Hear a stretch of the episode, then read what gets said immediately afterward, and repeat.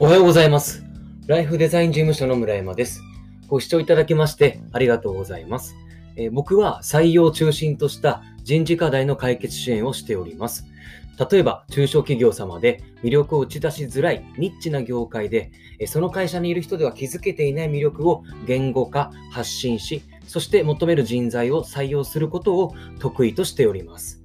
このチャンネルは、机上の空論ではなく、社内の現場目線で解決できるヒントをお届けしております。人事に関することを解決したい人はもちろん、これから人事について学びたい人もぜひ聞いていただきたいです。はい。え今日はですね、経営理念の大切さ、これを言語化して、社内に浸透すると、えー採用も定着も、まあ、教育も、まあ、こういった人事に関すること、すべていきますよという、そんな話です。はい。すごく重要なので、えーぜひ最後まで聞いていただきたいです。はい。で、経営理念なんですけれども、まあもう皆さんご存知かと思うんですけれども、まあ、その経営に対する考え方ですね。事業を推進していくにあたっての軸となるものです。経営理念。もしかしたらない会社さんもあるかもしれません。うん。ない場合でも大丈夫です。何かしら経営に対するこう考え方ってあると思うので、それを、まあ、少しの言葉でいいので、それを言語化して、改めて社員に周知をするということをぜひしてみてください。はい。この経営理念です。でですね、あの、いろんな会社様のお話を聞くと、まあ、採用だったり、教育だったり、定着だったり、いろんなこの人事課題っていうものがあるんですよ。で、それに対してどうすればいいですかっていう、まあ、そんなご相談ってよく聞くんですね。で、私は決まってですね、この課題に取り組むにあたって、この経営理念をまず見直しましょうということを、どの会社さんに対しても言っております。経営理念の見直しです。じゃあなぜこの経営理念の見直しがですね、この人事課題の解決につながるかということをこれから、えお伝えさせていただきます。はい。まず結論から言うと、この経営理念がです。経営理念というものが今のこの会社のあり方に反映されているからです。そして、この経営理念を見直していただき、それに沿った人事課題をすることによって、えー採用だったり、その社,、えー社員の教育だったりにおいてですね、すべての人の納得感を得ることができるからです。はい。結局、人に関することで厄介なのがですね、納得感感が得られないがゆえに、うまく進められないっていうことが大いにしてあるからです。納得感です。はい。で、例えばなんですが、まず採用においてですね、採用。うん。採用もですね、じゃあどんな人を取るかというところ、あとは採用基準どうするかということにおいて、この今の経営理念ですね、に沿った採用の仕方ををしなければミスマッチが起きるからです。ミスマッチです。ですね、このじゃあ、採用基準ですね。採用基準において、この経営理念を無視したまま採用してしまうとですね、やはりですね、この取った人が会社に入った後にですね、あれなんか違うなって違和感を感じるっていうことが大いにあるんですよね。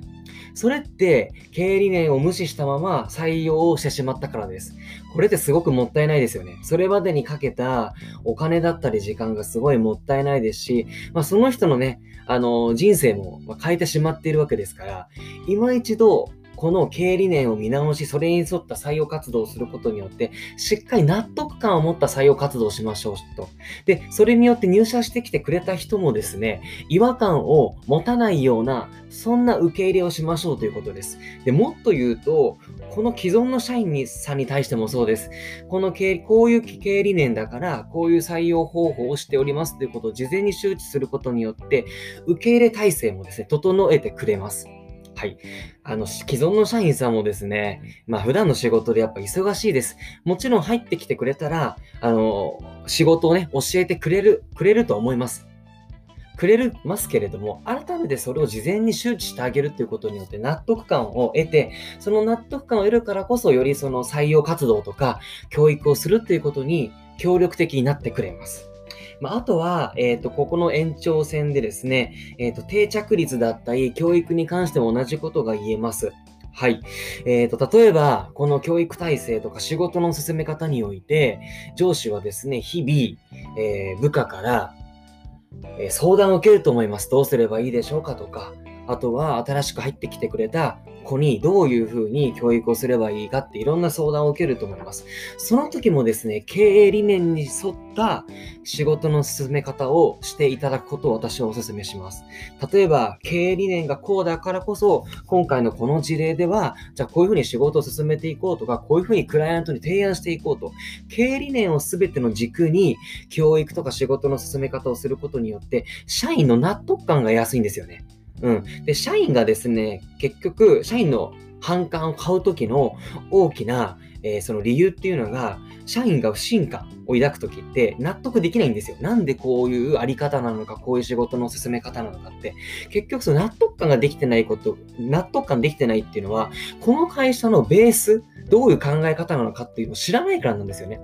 この会社はこういう方針で進んでいるんだっていうことが分かり、それに沿った一貫性のある仕事の進め方、クライアントとの関わり方を徹底していれば、一本この筋が通っていれば、社員も納得できるんですよ。うん。納得できるし、それによってモチベーションが下がりづらい。むしろ上がる。で、定着率も上がるという、そんな理屈なんですよ。うん。結局なんか条件が、ね、あの、良くなかったりとか、そこまでね、いい条件じゃない、高待遇ではない、給料もそんなに良くないけれども、社員が納得感を持ってモチベーション高く働いている会社さんっていうのは、やはり経営者のちゃんと考え方を社内にしっかり浸透をしている。で、普段の仕事のやり方もそれに経営理念に沿っているっていう、この一本筋取っている会社さんっていうのは、定着率すごくいいんですよ。もちろん人ですからね、いろんなライフスタイルが、その人生のあり方とか、ライフスタイルがあります。だから、まあ、のー、会社に対してね、モチベーション高く、あのー、会社が好きっていう人もですね、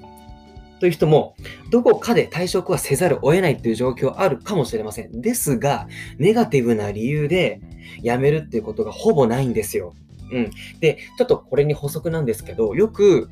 退職理由で他の仕事に興味が持ち始めたとか、